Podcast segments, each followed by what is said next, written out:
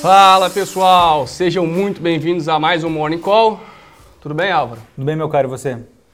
Melhor, né? Ontem um dia positivo, um dia né, bem melhor do que a nossa segunda-feira. Então, vimos aí petróleo se recuperando, apesar de ainda não, né, vamos, vamos falar de uma recuperação, mas foi muito melhor do que a segunda-feira, né? Perfeito, né? E a gente viu também eh, já nas notícias aí de ontem para hoje, né? Uh, o vice-presidente americano Mike Pence acabou rejeitando é, evocar a 25ª emenda da Constituição, que permitiria ele afastar o presidente Donald Trump. Uh, e aí ficou a, fica a cargo aí da Nancy Pelosi, né, que é líder do democrata no Congresso, de puxar a votação aí do, do pedido de impeachment, do processo de impeachment do presidente Donald Trump. Isso pode ocorrer ao longo do dia de hoje. O que chama a atenção é que não tem feito pelo menos um, um, um preço assim tão significativo, seja nos, nos, índices europeus, seja nos futuros americanos, até agora isso não está fazendo preço. Né? Então, acho que o dia tende uh, a ser positivo no dia de hoje. Boa, a gente teve mais cedo também a Cristina Lagarde falando, né, falando aí que uh, o BCE vai continuar né, atento ali à questão do Covid, que ela vê e até pelo menos o fim do primeiro trimestre essa situação de lockdowns, de, de, né, de dificuldade, e, e que né, o BCE não vai poupar esforços, digamos assim, para manter a economia da zona do euro ali forte, né, ou pelo menos viva. Exato. E, e o DXY até virou. Não, e, e, vale a gente também, acho que ressaltar que saiu agora a produção industrial aí da zona do euro, é, veio bem acima da, da expectativa do mercado, Lucas. De novembro, se esperava uma alta de 0,2%, veio de 2,5%.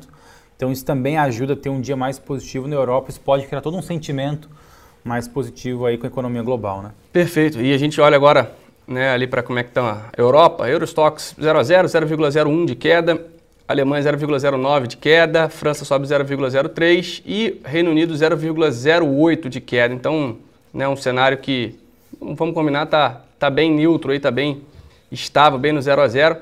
E quando a gente olha também para Japão e China, né, a gente vê dois dias ali de, não é dois dias não, um pregão de alta na China e um pregão estável no Japão, 0,09 de alta no Japão e 2,18 na China, então podemos ter mais, mais um dia de alta por aqui, principalmente puxado mais uma vez aí pelas commodities, petróleo agora né, 0,04 de alto Brent, 0,21 o WTI e acho que está melhor do que a segunda-feira, semana começou bem ruim, a gente já começa a ver Claro, lembrando, né, a gente ainda vê um agravamento nos casos de Covid né, ao redor do mundo, principalmente Perfeito.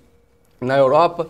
É, aqui também tem a questão da Anvisa, né, que tá, muito provavelmente vai revisar aí nos próximos, nas próximas 72 horas, é, revisar não, perdão, vai avaliar se vai usar a Coronavac como emergencial, uso emergencial ou não. É, e, e, o ponto é que também é, foi divulgado aí também uma, uma eficácia muito abaixo do que se esperava. Diferente do que tinha sido, é. digamos assim, divulgado, né? Exatamente, de 50,38%, se não me engano, de eficácia da Coronavac. Isso acabou também gerando uma tensão uh, também política, vamos dizer assim, no Twitter, né, entre Sim. apoiadores de lado A e do lado B. Isso acabou gerando algum tipo de tensão. É, mas nos Estados Unidos, que eu acho que é o, o, o digamos assim, o direcional dos mercados internacionais, uh, ontem teve aí um movimento bem importante de, de redução da taxa de, é, de, longo prazo dos Estados Unidos. Né? Isso acabou gerando uma maior calma no mercado. Mas hoje o DXY já sobe 0,17, acho que isso é bom chamar atenção porque isso tende a impactar câmbio. Né? Mas virou principalmente depois da largada. Eu estava acompanhando já de manhã e a gente até comentou aqui antes que Hoje eu tive que acordar um pouquinho mais cedo, né? Então eu já tinha dado uma olhada como é que estava lá fora e aí é, logo na, na, no discurso ali, 6 horas da manhã, quando a Cristina Lagarde estava fazendo seu discurso, na hora que ela disse que vai continuar com quantitative easing, que tem ali, que se precisar de mais esforço, a, a zona do euro vai fazer esse, o BCA vai fazer esse esforço. Aí o, o DXY ele começou a ganhar um pouco mais de força, um pouco mais de tração. Então acho que vale a pena a gente ficar de olho nisso também, se não é um movimento muito relação só, né, lembrando que o euro tem um peso muito grande dentro do DXY. Ah, perfeito, perfeito. Ou se é um movimento de fato do dólar, a gente vai ter que ver isso, acompanhar um pouquinho mais de calma isso ao perfeito, longo do dia. Lembrado.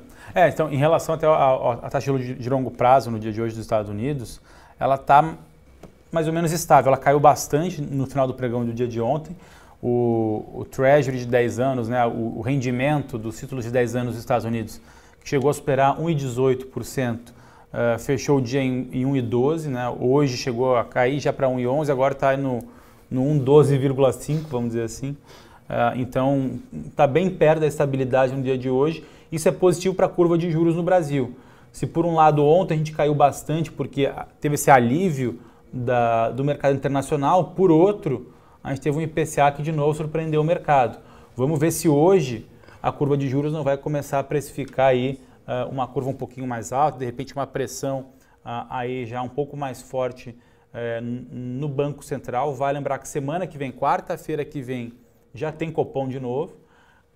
Não é o nosso radar de, de, de alta de juros nem do mercado mas talvez isso possa gerar uma pressão para antecipar uh, um movimento do, do, Copom aí ao longo desse primeiro semestre e isso a gente tem que avaliar ao longo da próxima semana. Boa, muito bem colocado. E, e, e Álvaro, acho que também ficar de olho mais tarde, daqui a pouco tem CPI, né? Exatamente. Né? É o famoso índice de preços ao consumidor, versão norte-americana. Exatamente. É o, é o, IPCA dos Estados Unidos, vamos dizer assim, né? É às 10h30 da manhã, dado de dezembro, Lucas. É, se espera uma alta de 0,4% no mês e de 1,3% no ano. E também vai lembrar que às 4 horas tem livro bege nos Estados Unidos. Geralmente isso, isso faz preço, acho que talvez agora, por conta dos, das excepcionalidades de coronavírus, não faz, não faz tanto preço quanto fazia em outros anos. Né? Mas também é um dado importante, acho que nos Estados Unidos estão dois pontos, 10 e meia da manhã inflação, 4 horas livro bege. Boa. Acho que a gente tem que ficar de olho aí. Também muita gente perguntando de bancos aqui, né? É, um ponto, né? E eu estava até isso aí, né, uma opinião lá de fora, né, de, um, de gestores e tudo mais que eu estava lendo ontem à noite, essa questão toda de esticar lockdowns, de, digamos assim, tinha-se uma expectativa ah, nos últimos, sei lá, três, quatro meses, depois daquele, daquela primeira onda, aquela recuperação que a gente teve, de que ah, ao longo de 2021 tivéssemos logo as questões das vacinas que fosse um pouco mais rápido. E por essa demora e essa questão de um lockdown mais estendido, por exemplo, se eu não estou enganado, acho que a Alemanha disse que vai precisar talvez aí de mais 10 semanas de lockdown. Então, né, você tem uma possibilidade maior de default dos empréstimos. E isso pressiona os bancos.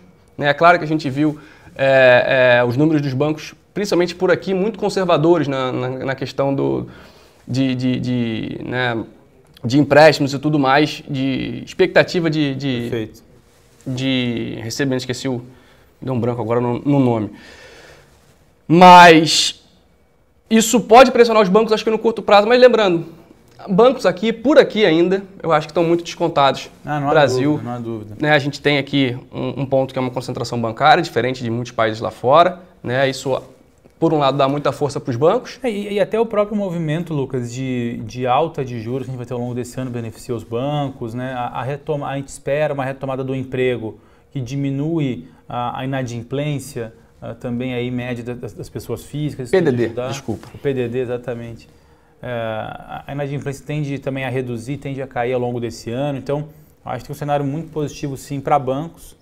Uh, e concordo com você, está descontado, é uma oportunidade. Ainda falando de, de, de, indicadores de agenda, hoje, 9 horas da manhã, daqui a pouquinho, o volume de serviços aqui no Brasil pelo Vai IBGE, fazer preço, hein?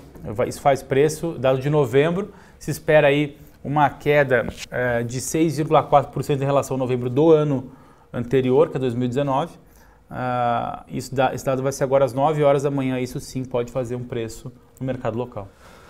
Boa. Bom, é, Outro ponto que tem chamado muita atenção, o pessoal muito preocupado com o Vale, com o setor de materiais básicos. Acho que, pessoal, mais uma vez, só trazendo aqui um ponto, a gente continua com uma expectativa de crescimento na China, né? a gente continua com uma expectativa de que a, a, a, o preço do minério de ferro não caia nesses próximos dois, três meses de forma abrupta. Então, por mais que tenhamos algum tipo de correção no preço do minério de ferro no curto prazo, ainda tem uma demanda muito forte. Né? Então, Vale, Gerdau, Uzi Minas, CSN tendem a se beneficiar disso né, ao longo dos próximos meses. É claro que, quando a gente olha para um ativo e ele sobe 14, 15, 20% em prazo de 2, 3, 4, 5 dias, é natural que a gente tenha alguma realização de lucros por parte de quem estava comprado lá atrás, né? Diminui a exposição, né? bota um pouco no bolso, ou até zera a posição e espera vir uma correção para entrar de novo. Isso é natural, isso é bem normal. O pessoal perguntando aqui, ó, dólar subindo de novo, juros subindo, bolsa subindo. Álvaro, alguém está mentindo, não? Pois é, Lucas, é, é aquilo que a gente tem conversado aqui é, que você consegue ver quem está mentindo quando você abre o Ibovespa e vê quem é que está puxando o Ibovespa, né? Que é materiais básicos, não é exatamente o mercado doméstico que está subindo, ou seja, são as exportadoras, e quando as exportadoras é que puxam Ibovespa, é porque o mercado internacional está tá otimista, é porque os preços das commodities estão em crescimento. Uh, ontem foi uma excepcionalidade, pela primeira vez, acho que no, no, no ano, né, o materiais básicos caiu, a gente viu o setor de consumo imobiliário subir, mas quando a gente pega a rentabilidade do ano desses indicadores, o que está puxando é, é, é, é, petróleo, minério de ferro e são as exportadoras por conta dessa desvalorização do real no início do ano. O mercado doméstico ainda está devendo bastante. Uma, uma análise simples para fazer isso também. Compara quanto subiu o Bovespa nesse ano, mas compara quanto o índice de small caps subiu esse ano. Small caps que é um que é um indicador muito mais relacionado ao mercado doméstico, você vai ver a diferença de que, talvez quem é que está mentindo aí no, nesse ano. Perfeito. Lembrar que o Ibovespa né, é muito, digamos assim, puxado principalmente por Petro, Vale, Itaú, Bradesco, Banco do Brasil, Ambev, por aí vai. Então tem né, um peso muito grande essas empresas no, no índice. E, e Álvaro, pessoal comentando aqui, pedindo, falando até o seguinte, o ouro também. Né? Então, mais um ponto aí para a ah, gente ficar. Bom, bem lembrado. Para a gente ficar atento. Então. Lucas, aí, ó. Índice Bovespa nesse ano sobe 4,18. Índice small caps sobe 0,6. Tá aí, né? então eu, eu, acho que a, a diferença está bem nítida de quem é que está puxando. A Vale não está aí não, né? No small caps. a Vale não está, nem a Petrobras. Bom, é, pessoal também pedindo para comentar sobre telefone Carrefour. Carrefour ontem teve uma alta muito, muito expressiva por aqui.